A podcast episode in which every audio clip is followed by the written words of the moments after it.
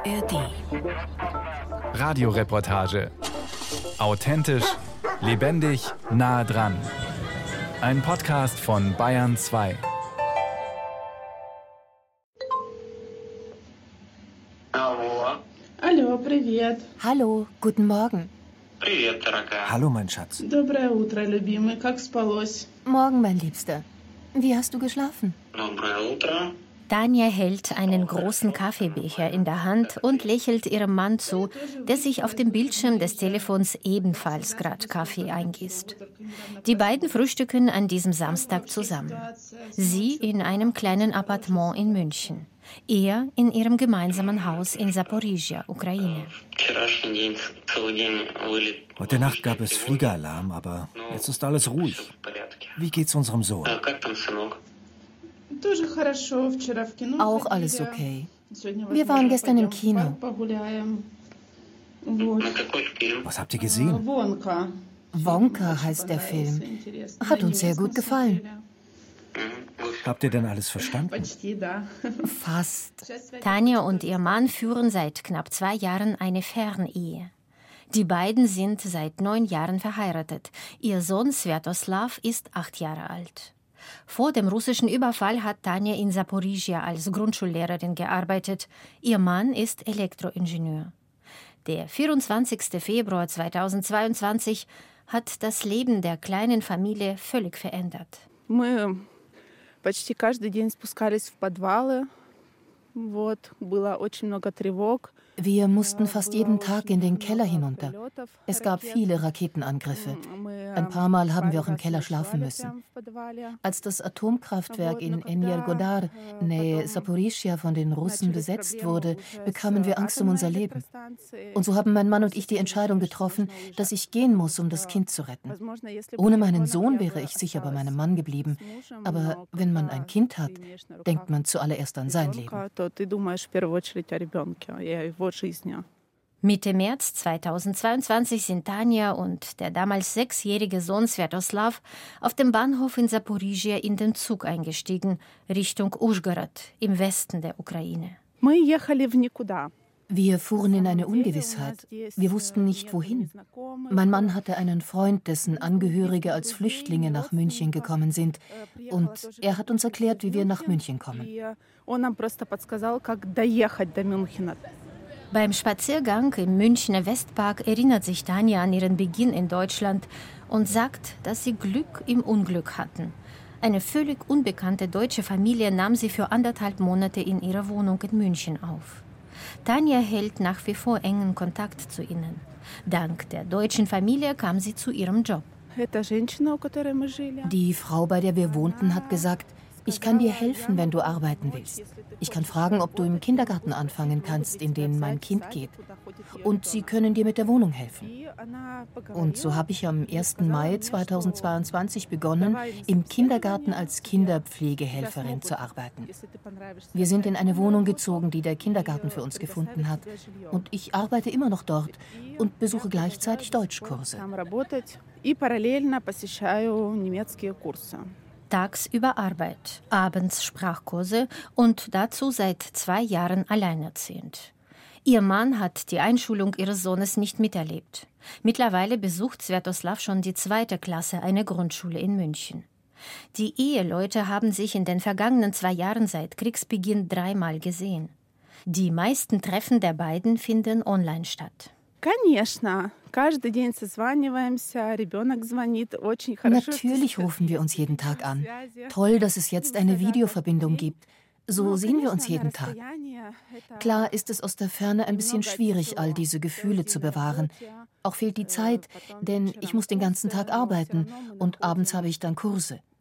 Aber trotzdem finden wir 10, 15 Minuten, manchmal eine halbe Stunde am Tag, um miteinander zu sprechen. Wir fragen immer, wie es dem anderen geht. Wir beraten uns, wenn es um wichtige Dinge geht.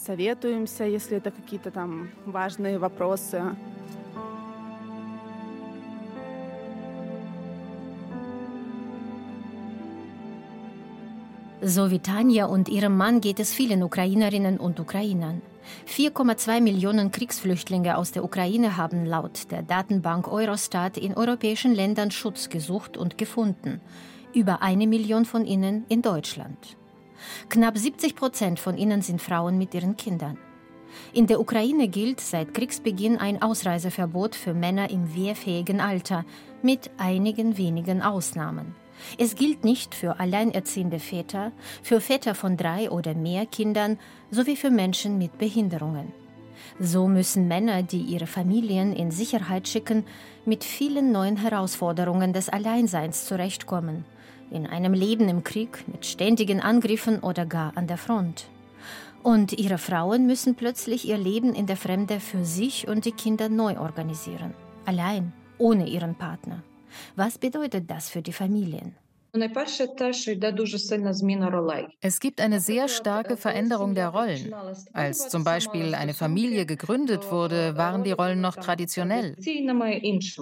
Sagt Natalia Masyak. Sie ist Psychotherapeutin und Mitglied des Expertenrats des ukrainischen Fonds Kinderstimmen, der seit 2015 Familien unterstützt, die vom Krieg betroffen sind. Eine Frau, die mit zwei Kindern ins Ausland geht, verändert sich sehr, weil sie viele verschiedene Aufgaben zu lösen hat. Sie wird unabhängiger, selbstständiger. Das Gleiche passiert mit einem Mann, der an ein bestimmtes Modell gewöhnt ist, aber nun ist er alleine und er muss neue Rollen entwickeln, neue Verantwortungen übernehmen. Und für ihn ist das auch ein starker Faktor, der ihn verändert. Und diese Veränderung ist nicht immer zum Positiven. Die Scheidungsrate sank zwar im ersten Halbjahr 2022 laut Justizministerium in Kiew um 40 Prozent, stattdessen gab es einen wahren Heiratsboom, jedoch werden mittlerweile wieder deutlich weniger Ehen geschlossen. 2023 stieg die Scheidungsrate wieder deutlich an, um ein Drittel. Die Psychotherapeutin Natalia Masyak berät oft Familien, die durch den Krieg getrennt sind und führt ihre eigene Statistik. Wir machen die Erfahrung, dass die meisten Paare ihre Beziehung aufrechterhalten. Die meisten bleiben zusammen. Eine Minderheit lässt sich scheiden. Natürlich ist dies eine Zeit harter Prüfungen für das Paar. Aber ich muss wirklich sagen, dass wir so viele Beispiele dafür sehen, wie Familien Lösungen für diese schwierigen Situationen finden, wie sie damit umgehen. Sehr wichtig sei dabei, alle möglichen Wege der Internetkommunikation zu nutzen, um miteinander den Alltag zu teilen. Da helfen bestimmte Rituale, sagt die Psychotherapeutin Natalia Masyak. Zum Beispiel, jeden Morgen gibt es einen Anruf. Ich habe eine Kollegin, deren Mann an der Front kämpft. Sie kommt jeden Morgen mit dem Telefon in der Hand, denn ihr Mann begleitet sie jeden Morgen zur Arbeit. Das ist ihr morgendliches Ritual. Und ich glaube, diese Rituale sind eine Routine für das Paar. Sie halten die Bindung stark.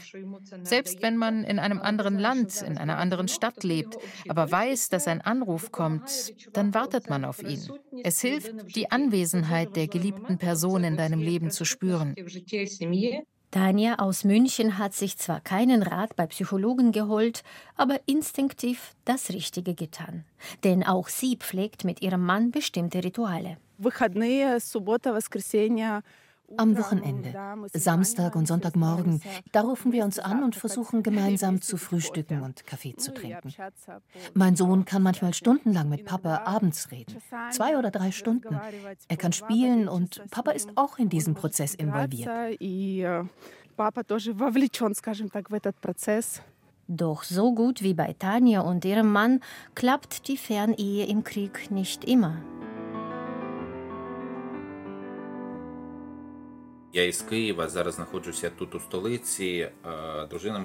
Ich komme aus Kiew. Meine Frau ist jetzt in Deutschland. Wir sind seit acht Jahren zusammen. Als der Krieg begann, war unsere Tochter drei Jahre alt. Jetzt ist sie fünf. Seit bald zwei Jahren ist Andrei, 43 Jahre alt, von Frau und Kind getrennt. Sie führten eigentlich eine gute Ehe, erinnert sich Andrei. Er hat als Luft- und Raumfahrtingenieur gearbeitet. Seine Frau Angelina, 33, war zu Hause und kümmerte sich um die gemeinsame Tochter. Zwei Wochen nach dem Beginn der russischen Invasion hat sich Angelina zur Ausreise entschieden. Andrei fand das richtig. Щось вибухнуло неподалік нас. Я вже просто не пам'ятаю той момент, але воно було настільки. Einmal gab es in der Nähe von unserer Wohnung eine laute Explosion. Wir waren dann noch nicht in den Keller gegangen, waren also noch in der Wohnung. Und ich erinnere mich, unsere Couch flog buchstäblich in die Mitte des Zimmers. Alle erschraken und meine Frau hat beschlossen, dass sie weg muss. Sie und ihre Schwester entschieden sich für Deutschland. Wir Männer durften nicht raus, aber die Frauen und Kinder konnten fahren. Die zwei Frauen werden auf einem Bauernhof in Nordrhein-Westfalen aufgenommen. Und die Gastgeber haben sich sehr um sein Kind gekümmert, erzählt Andrei. Etwa ein Jahr lang haben wir täglich miteinander gesprochen, manchmal sogar mehrmals am Tag. Wir haben alles Mögliche auf diese virtuelle Weise ausprobiert. Wir haben sogar gemeinsam Filme angeschaut, mit dem Kind gespielt, Ausflüge gemacht. Manchmal bin ich an bestimmte Orte gereist, weil die Kleine sehen wollte, wie es da ist. Manchmal sind wir sogar zusammen zum Einkaufen gegangen, in den Supermarkt, auch per Video. Doch nach einem Jahr der Trennung merkt Andrei, dass Angelina bei seinen Anrufen immer öfter nicht drangeht und ihn auch nicht zurückruft. Wenn sie telefonieren und er sie fragt, wann sie ihn vielleicht mal besuchen kommen kann, lenkt sie ab oder sagt, dass die Lage in der Ukraine noch nicht sicher sei. Im Sommer 23 kommt es dann zum entscheidenden Gespräch zwischen den beiden.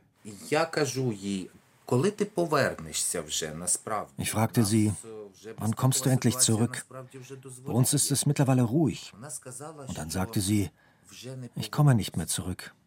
Ich fragte, was soll das heißen? Und was ist mit unserer Tochter? Und sie sagt, das Kind hat jetzt einen anderen Vater. Sie erzählte mir, dass sie in Deutschland einen Mann kennengelernt hat. Sie hat sich in ihn verliebt und sie hätten jetzt eine ernsthafte Beziehung. Es war ein Schock für Andrei. Immer wieder rekonstruierte er ihre Gespräche. Hat er die Anzeichen der bevorstehenden Trennung übersehen? Und immer wieder stellt er sich die Frage, hat der Krieg sie beide so auseinandergebracht, oder wäre es auch ohne die räumliche Trennung passiert? Ich könnte es natürlich beschönigen und sagen, dass die Entfernung unsere Beziehung kaputt gemacht hat, aber ich bin mir da überhaupt nicht sicher. Ich vermute, ich konnte sie einfach nicht halten. Sie hat sich nicht mehr für mich interessiert. Wahrscheinlich wollte sie ein anderes Leben, das ich ihr hier nicht bieten konnte. André hat sich mit dem Verlust mittlerweile abgefunden. Was kann er auch schon dagegen tun? Er kann nicht einmal nach Deutschland fahren, um mit Angelina von Angesicht zu Angesicht zu sprechen. Ob er seine Tochter je wiedersehen wird, ist auch fraglich.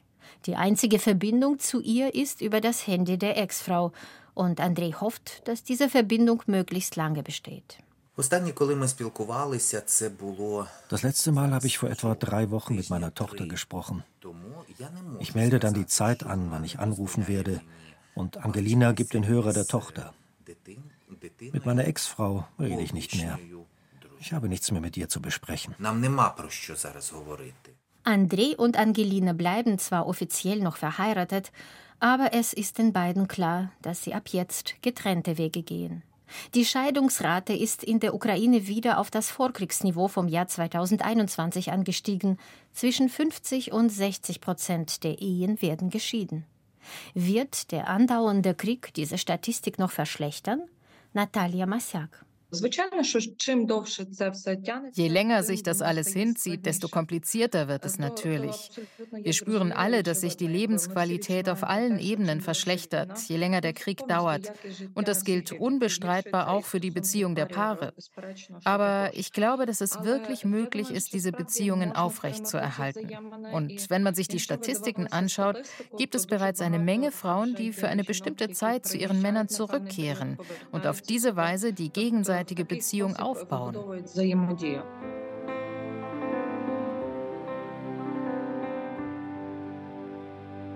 Привет. Привет. Удобно разговаривать? Да, да, привет. Die 44-jährige Julia aus Ingolstadt versucht in jeder freien Minute mit ihrem Mann in Kiew zu telefonieren. Wie auch hier im Café, während sie auf einen Arzttermin wartet. Julia ist vor knapp zwei Jahren nach dem Kriegsbeginn mit ihrem damals sechsjährigen Sohn nach Ingolstadt geflüchtet. In dieser Zeit waren die beiden bereits viermal in Kiew beim Papa. Auch wenn sie bei diesen Besuchen oft den Luftalarm erleben und für mehrere Stunden in den Keller fliehen müssen, solche Besuche sind für Julia ganz wichtig, um den Kontakt mit ihrem Ehemann zu halten. Sie kennt mehrere Beispiele bei ihren Bekannten, deren Familien wegen des Kriegs zerbrochen sind. Ich habe eine Bekannte, sie ging nach Kiew zurück, weil sie Angst hatte, dass ihr Mann eine andere findet, wenn sie so lange in Deutschland lebt. Und so hat sie versucht, ihre Familie zusammenzuhalten. Aber ich bin überzeugt, wenn es in der Familie gute Beziehungen gibt, dann muss man nicht jede Sekunde bei dem Mann sein und ihn kontrollieren. Ich glaube, bei Paaren, die sowieso Probleme in ihren Beziehungen hatten, hat der Krieg diese sicherlich noch verschlimmert und viele Ehen sind dann zerbrochen. Ich kann diesen Trend beobachten, dass Menschen sich scheiden lassen. Aber wenn es keine Voraussetzungen dafür gibt, dann ist es wie eine Lotterie. Für Julia ist klar, dass sie, sobald der Krieg zu Ende ist, zu ihrem Mann zurückkehrt. Das wünscht sich auch ihr mittlerweile achtjähriger Sohn sehr. Er versteht sehr gut, dass wir nicht in die Ukraine zurückkehren werden, bis der Krieg vorbei ist. Das Problem ist, dass es natürlich noch keinen klaren Zeitplan gibt, wann der Krieg zu Ende sein wird, wann wir zurückkehren werden. Ich erkläre meinem Sohn immer wieder, dass wir hier sind, weil es hier sicher ist, weil ich mir hier keine Sorgen machen muss, dass unser Leben durch Raketenbeschuss bedroht wird, was jetzt in der Ukraine ziemlich häufig vorkommt. Kinder leiden massiv unter der erzwungenen Trennung der Eltern, beobachtet die Psychotherapeutin Natalia Massak in ihrer Praxis. Gerade Kinder im Grundschulalter oder mittleren Schulalter leiden sehr unter dem Fehlen eines Vaters. In dieser Zeit ist das Kind gleichzeitig mit vielen neuen Aufgaben belastet. Erstens mit dem Umzug, zweitens mit dem Erlernen der Sprache, drittens mit der Anpassung an ein völlig anderes schulisches Umfeld und viertens mit der Etablierung als Mitglied einer neuen Gruppe. Und es ist ganz schwierig für das Kind, wenn in dieser Situation der Papa fehlt, angesichts all der Aufgaben, die es für das Kind zu lösen gilt. Die Kinderpflegerin Tanja aus München sieht auch, dass ihr Kind seinen Vater braucht. Die beiden haben jeden Tag feste Sprechstunden am Telefon, erzählt ihr Sohn, der neunjährige Svetoslav. Wir unterhalten uns über alles Mögliche. Manchmal rufe ich Papa nach der Schule an und er fragt, wie es mir geht und was ich den ganzen Tag in der Schule gemacht habe. Tanja hat es als alleinerziehende Mama nicht leicht. Tagsüber arbeitet sie im Kindergarten, abends hat sie Sprachkurse, zu denen sie ihren Sohn mitnehmen muss, weil er sonst allein zu Hause wäre.